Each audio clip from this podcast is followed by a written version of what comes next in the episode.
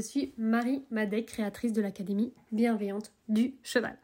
Après un long cursus universitaire, en éthologie notamment, je suis devenue formatrice et coach relationnel équin. J'aide les propriétaires de chevaux sur quatre points. Créer une relation de confiance et harmonieuse avec leur cheval, avoir une connexion forte qui permet de faire de la liberté, ressentir une complicité et de la sécurité en extérieur, se comprendre mutuellement et prendre du plaisir ensemble. Si vous êtes à la recherche de compréhension, de stratégies pour réussir avec votre cheval dans la bienveillance et que vous aimez vous dépasser et évoluer, ce podcast est pour vous.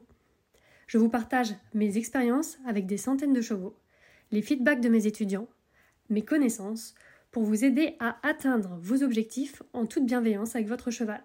Alors comme j'aime le dire, go Marijo Coucou et bienvenue sur cette audio où on va parler d'écoute aujourd'hui. Écouter son cheval, ok, euh, mais comment est-ce qu'on fait? Qu'est-ce que c'est vraiment écouter? Du coup, euh, donc voilà, je voulais te parler vraiment de, l'écoute parce que c'est quelque chose qui a transformé ma vie. C'est grâce à l'écoute et à l'empathie que j'ai pu devenir la personne que je suis aujourd'hui, donc euh, aussi épanouie, alors que j'avais pas trop cette tendance-là. Donc c'est vraiment l'outil qui m'a aidé avec pour moi-même, mais aussi avec mes chevaux. Et c'est aussi cet outil-là qui m'a poussé, parce que je voulais tellement le partager, qui m'a poussé à créer euh, l'Académie Bienveillante du Cheval. Donc imagine, ça a été à l'origine de la création de cette grande école aujourd'hui. Donc euh, donc c'est un sujet important. Donc euh, voilà, je voulais prendre le temps de te faire cet audio sur ce sujet.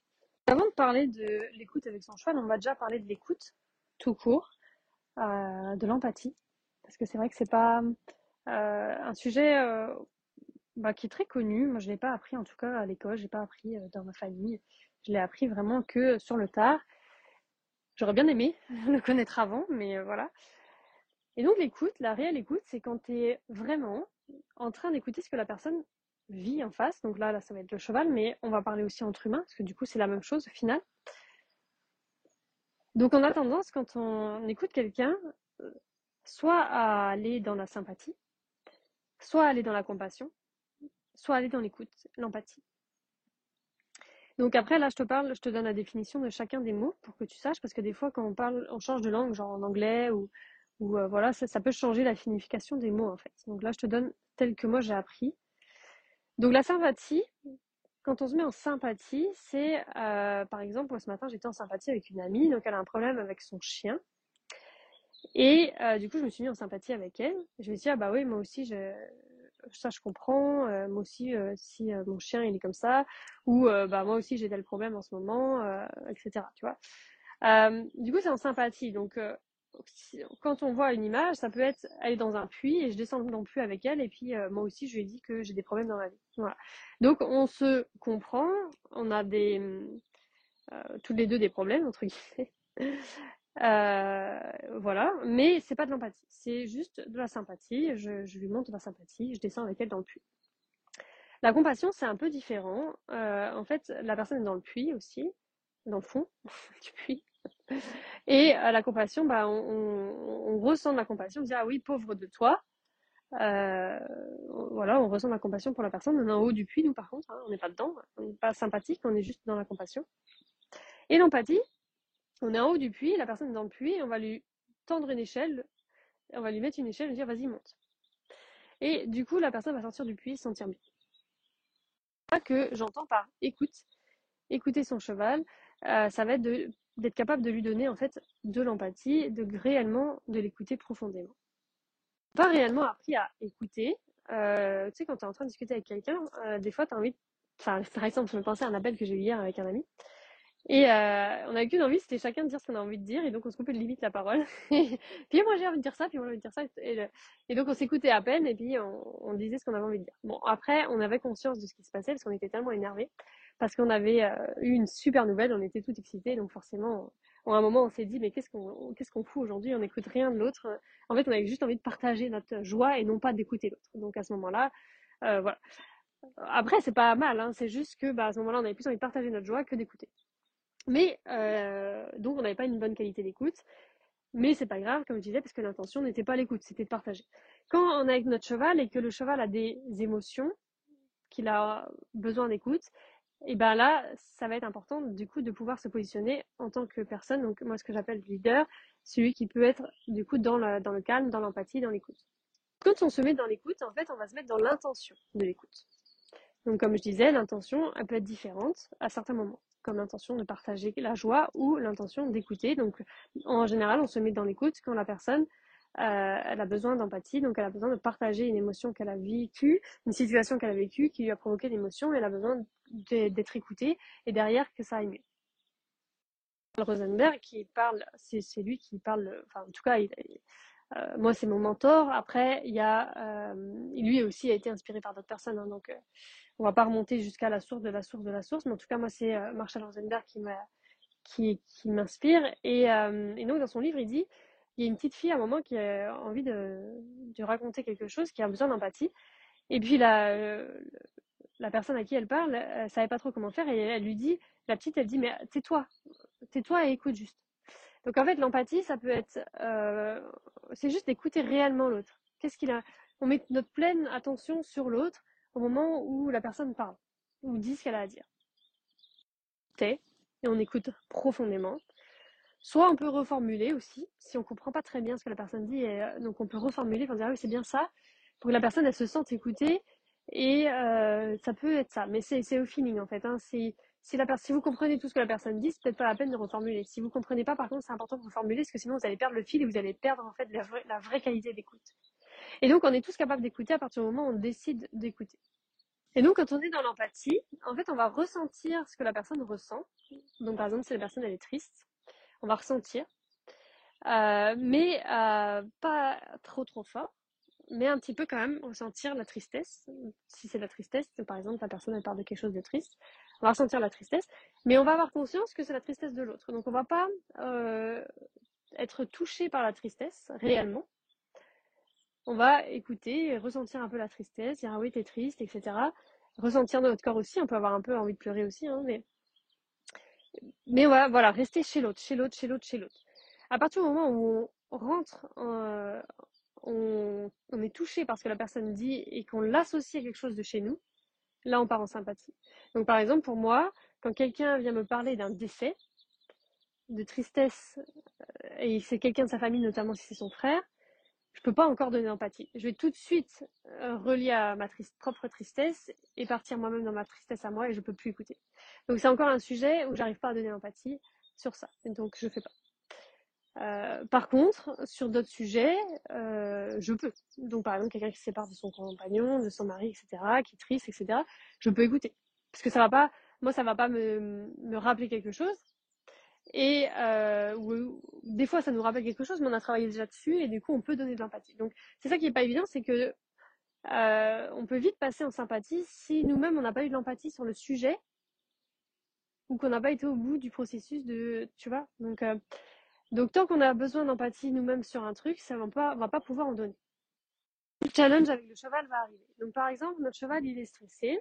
Donc, il a des émotions, euh, il a des émotions, il a peur il est, il est pas bien. Tu vois, donc, euh, tu vois, tu le mets sur le cercle trop, et puis il est pas bien, tu sais, tu sens, et, tu ressens, donc quand tu fais l'instant présent et que tu le regardes, tu ressens toi, ton cœur qui va vite.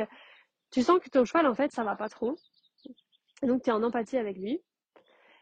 Et donc, moi, ce que je fais, c'est que euh, je me mets à faire l'instant présent, je me détends, et je vais euh, ressentir ce que le cheval ressent, mais tout en acceptant, et sans relier à quoi que ce soit, à moi. Donc, c'est-à-dire que je vais pas me dire ah oui, euh, euh, il est par exemple des fois on ressent la frustration du cheval et je vais pas relier à une frustration que j'ai personnellement, je vais pas le prendre personnellement non plus. Donc je vais pas, tu vois, me dire ah c'est ma faute et tout. voilà, je vais, je vais dire bon, le cheval a une émotion là, je vais écouter son émotion. Je vais laisser s'exprimer son émotion et je vais donner du coup de l'empathie au cheval en étant juste dans l'écoute. Donc pour les pour le pour le cheval par exemple, je sais pas, on est en train de lui demander de faire le cercle trop et puis à chaque fois qu'il passe à tel endroit dans la carrière, il a une émotion, etc. Tu vois, c'est euh, il, a, il y a un fantôme ou un Pokémon ou un truc comme ça dans l'arbre. Et bah du coup, je lui demande de faire le cercle trop et quand il a son émotion, bah en fait, je laisse vivre son émotion et moi à l'intérieur, je suis en pleine écoute. Donc je sais que c'est un sujet qui, qui est, euh, c'est un peu dur de, le partager comme ça dans un podcast, mais voilà, au moins ça peut t'ouvrir un peu le champ des possibles, comme quoi y a, c'est possible d'aider les chevaux avec différentes techniques et pas juste des techniques euh, bah, baisse ta tête et fais ci et fais ça, il y a d'autres choses qui existent. Et donc, euh, et donc, je vais pouvoir aller en empathie avec le cheval. On dire, ah oui, ok, c'est, pour toi, c'est dur de, de passer là, ça me met des émotions passer à cet endroit de la carrière, par exemple. Euh, alors que quand on fait le cercle trop l'autre côté de la carrière, et bah, moi je me sens bien. Le cheval, tu vois, je, je ressens rien de particulier quand je le regarde. Et quand on va là-bas, je vois que son comportement il accélère, je vois que des fois il s'arrête, il ne veut pas passer. Et quand il passe, bah, tu sens, je sens dans mon corps moi quelque chose. Donc en fait, le cheval il dit pas avec des mots, mais il s'exprime avec son comportement. Et aussi, moi je ressens des sensations dans mon corps.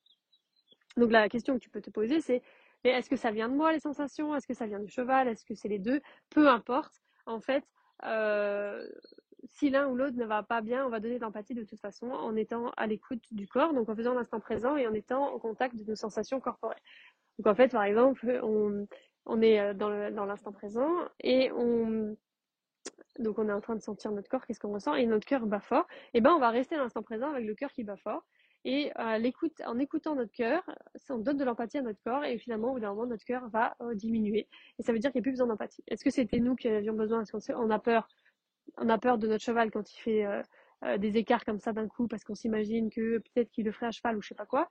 Est-ce que ça vient du cheval qui, lui, a peur et du coup ressent ça dans son corps? On ne sait pas. Mais en tout cas, ce qui est important, c'est que dans les deux, dans le couple, nous deux, on se sente bien euh, détendu à faire le cercle trop à cet endroit-là. Donc on va euh, continuer à faire le trot tranquille. Euh, en se mettant en, présence, en présence, en présence, en présence, en disant au cheval, vas-y, tu passes là. Moi, je sais qu'il n'y a pas de Pokémon, donc tu passes là. Euh, si le cheval est pas sportif, on va pas faire du trot pendant une demi-heure, hein. donc on fait au pas, on fait un peu au trot, un peu au pas, on, fatigue, fatigue pas le cheval. Et voilà. Et donc, euh, du coup, au bout d'un moment, ça se calme et le cheval se sent écouté, ou nous, on se sent écouté dans notre peur, et on va, grâce à l'empathie, si c'était nous qui avions peur et qu'on ne sait pas, hein, mais on va développer notre qualité de leader parce que le leader, en fait, quand ça va pas, quand il y a des émotions, il va en lui, il calme son, son intérieur avant de faire. Donc être avant de faire. Donc de toute façon, si ça, on ne sait pas forcément si ça vient du cheval ou pas. Donc à force de faire euh, avec l'expérience, j'arrive à sentir et j'ai des petits exercices que je fais qui me permettent de savoir si c'est moi ou si c'est le cheval. Voilà. Mais euh, peu importe au final. Donc là, avec ce podcast déjà, essaye ça de, de dire bon là ça va pas, je me mets dans l'instant présent, je me mets à l'écoute de mes, de mes émotions, je me pose. Si vraiment c'est difficile, tu le t'arrêtes le cheval, tu, euh, par exemple, je sais pas, moi tu l'arrêtes, tu, tu le mets pas loin de l'arbre là, tu fais l'instant présent et puis tu recommences jusqu'à ce que le cheval s'apaise. Donc l'empathie, c'est une technique parmi d'autres, c'est-à-dire que moi je la mélange avec aussi le fait de dire au cheval bah tu vas, donc un, un, leadership un peu plus directif, euh, avec je t'écoute, un leadership euh, plus du coup euh, bah là, empathique. Euh, donc je mélange un peu tout pour avoir la clarté et pour aider le cheval à se sentir mieux. Donc voilà, donc j'espère que ça t'apporte euh, quelque chose, même si bah, j'ai bien conscience, je te le dis souvent dans les podcasts, que j'aime bien aborder des sujets un peu profonds quand même. Euh, j'ai pas envie de dire juste des trucs bateaux. Donc là, je sais pas si tu as vu, parce que j'en ai pas encore beaucoup parlé, mais j'offre une formation sur 15 jours avec justement des techniques profondes, mais aussi des techniques un peu plus aussi concrètes ou euh, plus simples à pratiquer. Euh, ça se déroule du 1er au 15 mai. Euh, ça s'efface à partir du 15 mai. Il faut vraiment la réaliser du 1er au 15. Tu vois, c'est vraiment, je veux qu'on passe un temps ensemble parce que du coup, il y a un groupe privé, il y a des challenges, il y a des échanges, il y a des lives, il y a des vidéos, il y a plein de trucs. Ça va être un truc énorme. Donc, n'hésite pas. du coup, à aller sur le site internet pour, pour pouvoir bah, te préinscrire à cette formation offerte. Ou bah là, ça, dépend quand est-ce que tu écoutes le podcast. Si c'est après le 15 mai 2022, bah, la formation n'existe plus. Et si c'est avant, euh, bah, du coup, voilà, de, t'inscrire euh, dès que tu peux pour pouvoir participer à cette super expérience. Si, tu aimes bien les podcasts, je pense que ça va vraiment te combler ces 15 jours. Ciao